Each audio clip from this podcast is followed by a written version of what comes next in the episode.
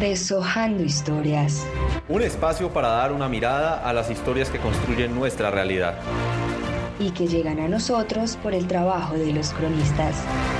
Una producción de la materia de crónica.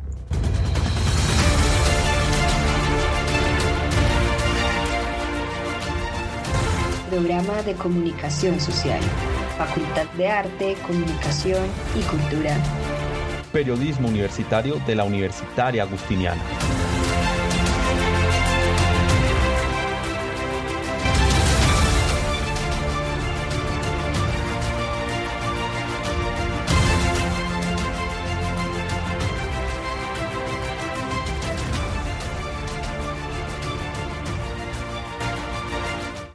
Hola a todos, mi nombre es Nicolás Camacho y bienvenidos a Deshojando Historias.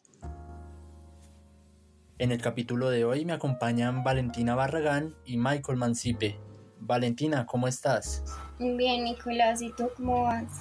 Muy bien, gracias. ¿Y tú, Michael, cómo estás? Bien, bien, Nicolás, aquí emocionado para hablar sobre esta crónica tan maravillosa que tenemos hoy. Ojalá todas las personas que nos estén escuchando se animen más adelante a leerla. Ok, Valentina, entonces cuéntanos qué crónica traemos para el día de hoy. Bueno, la crónica que les, traemos el día de hoy es la travesía de Whitney, la crónica escrita por Alberto Salcedo, la cual eh, relata el recorrido de 5 horas diarias que debe hacer un niño de 13 años de Chocó para poder ir a estudiar y pues todas las travesías que tiene que afrontar a lo largo de este camino para pues cumplir sus, sueños y metas, eh, el cual uno de ellos es convertirse en profesor. Exactamente, Valentina, también cabe destacar que el autor durante toda la obra como tal refleja la ausencia que del Estado, esa ausencia de intervención estatal que se ve hoy en día en muchas zonas del país, no solo en el Choco, que lastimosamente provoca que grupos criminales se apoderen de estas zonas del país y hagan sufrir a la gente. Después, pues, prácticamente de esto es la temática, de lo que trata la, la, la, crónica. Entonces vamos a iniciar a analizar ya directamente esta. ¿Qué les parece si iniciamos con el suspenso? Entonces, Nicolás, cuéntanos qué fue lo que viste en la crónica. Eh, bueno, pues el momento de suspenso yo principalmente lo vi al empezar la crónica, ya que para que no lo sepa, el momento de suspenso es en el cual el autor retiene algo de información para generar interés. Y yo este momento lo vi como les decía al principio, ya que el señor Salcedo nos presenta la situación por la que tiene que pasar Weekly, como ustedes lo dijeron, todo lo que tiene que hacer él para poder llegar a estudiar, pero pues no nos dice a mayores rasgos por qué, entonces yo creo que ese momento en el cual uno se engancha con la lectura es ahí porque uno sigue leyendo para saber qué es lo que pasa con ese niño y por qué debe hacer todo esto para poder ir a estudiar. Exactamente, Nicolás. De hecho, pues esto es lo que eh, es primordial para la lectura, ya que desde el inicio hay retención de información, lo que permite que pues, directamente el lector se interese más en la misma. Entonces, pues, ¿qué les parece si ahora hablamos del autor? Cuéntanos, Valentina, ¿quién es el autor? Bueno, la voz del autor claramente es Alberto Salcedo Ramos, un periodista barranquillero además, eh, es, muy, es un cronista muy destacado en el continente, eh, entonces pues claramente él es la voz del autor en esta crónica. Sí, Valentina, y además porque podríamos considerarlo como uno de los grandes escritores en cuanto a periodismo ha, ha soltado la costa atlántica del país. Eh, me parece también importante revisarlo por su trascendencia, por su trayectoria. Eh, bueno, Michael, ¿qué te parece si vamos con la voz del narrador? ¿Cuál crees tú que es la voz que, que se evidencia en la crónica? Claro, Nicolás, para las personas que no sepan, el narrador es secundario, ya que al fin de cuentas el autor, que es directamente eh, Alberto Salcedo, que también es el narrador, participa en la historia, es quien acompaña a Whitney en su travesía, pero no directamente relevante, si él solo está contando cómo es el camino, cómo es el proceso que tiene que hacer diariamente Whitney para poder estudiar, pero no directamente influye en la historia. Sí, totalmente, él participa, pero no es directamente el eje de la historia. Sí, muchachos, estoy totalmente de acuerdo con ustedes. Ya para continuar me gustaría que analizáramos un poco los personajes. Digamos que el protagonista pues está más que claro. Eh, me gustaría entonces saber para ustedes quién es el antagonista de la historia. El antagonista de la historia es el Estado colombiano. Creo que no lo mencionan mucho, pero eh, es el, es el antagonista, ¿no? Dado que pues el Estado colombiano no da las posibilidades de que Whitney tenga una, una escuela cerca a su casa, que no tenga que hacer toda esta aventura, todo este recorrido de cinco horas. Entonces para mí el antagonista es el Estado colombiano.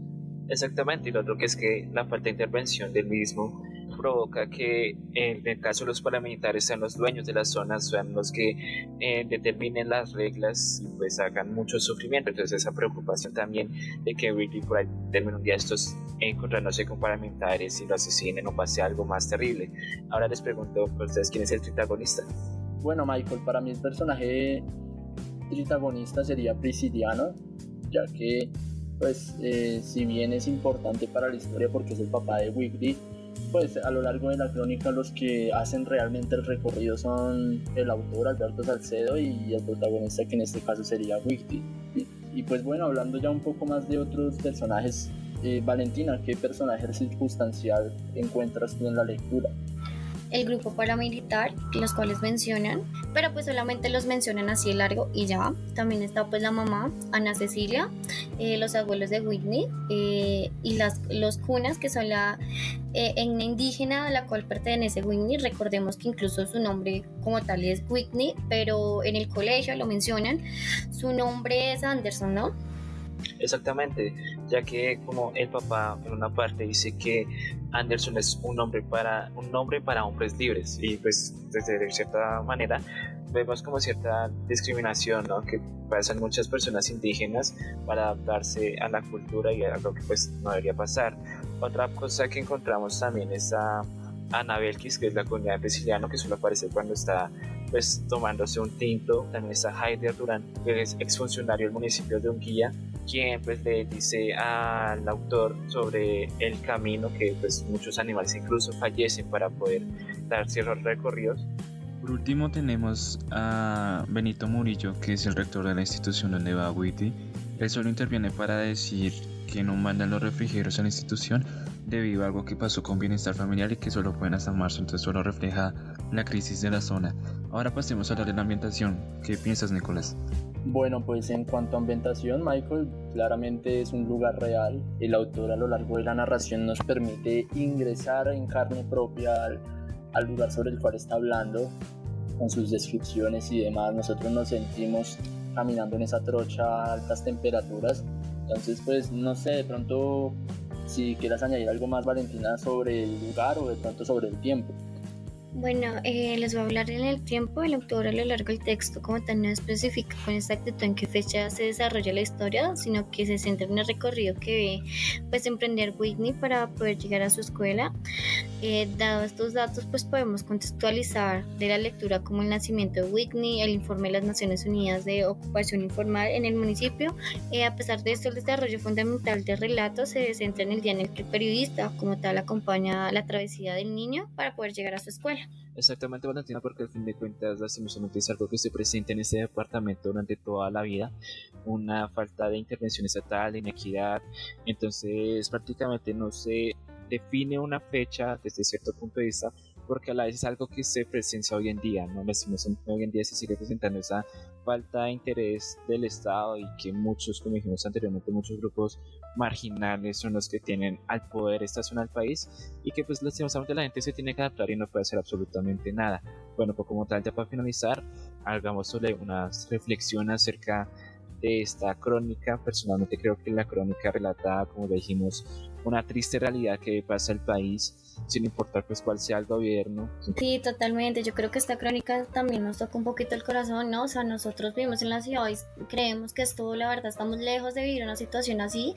Sin embargo, es triste, ¿no? O sea, el momento de la crónica donde dicen que él, o sea, tan solo que tiene que hacer un, recorrido de cinco horas y es que, sin embargo, hace ese recorrido sin desayunar es algo muy triste. También saber que llega a su escuela, una escuela que no está para nada adecuada, que los televisores, los eh, computadores son viejos, que o sea, es muy triste de verdad saber cómo el gobierno no se preocupa siquiera un poco por el futuro que son pues, los niños, ¿no? El futuro del país. Yo creo que la lectura de la crónica lo pone a pensar a uno sobre su lugar en el mundo y sobre lo afortunado que podemos llegar a ser muchas veces por tener ciertas comodidades, ¿verdad? Entonces, pues esperamos que como tal el programa haya sido de su agrado. Entonces muchachos, muchas gracias a ustedes por estar conmigo el día de hoy. Igual, gracias a todos por escucharnos el día de hoy. Listo, y dicho esto, pues eso fue todo por el día de hoy. Reitero, muchas gracias. Chao.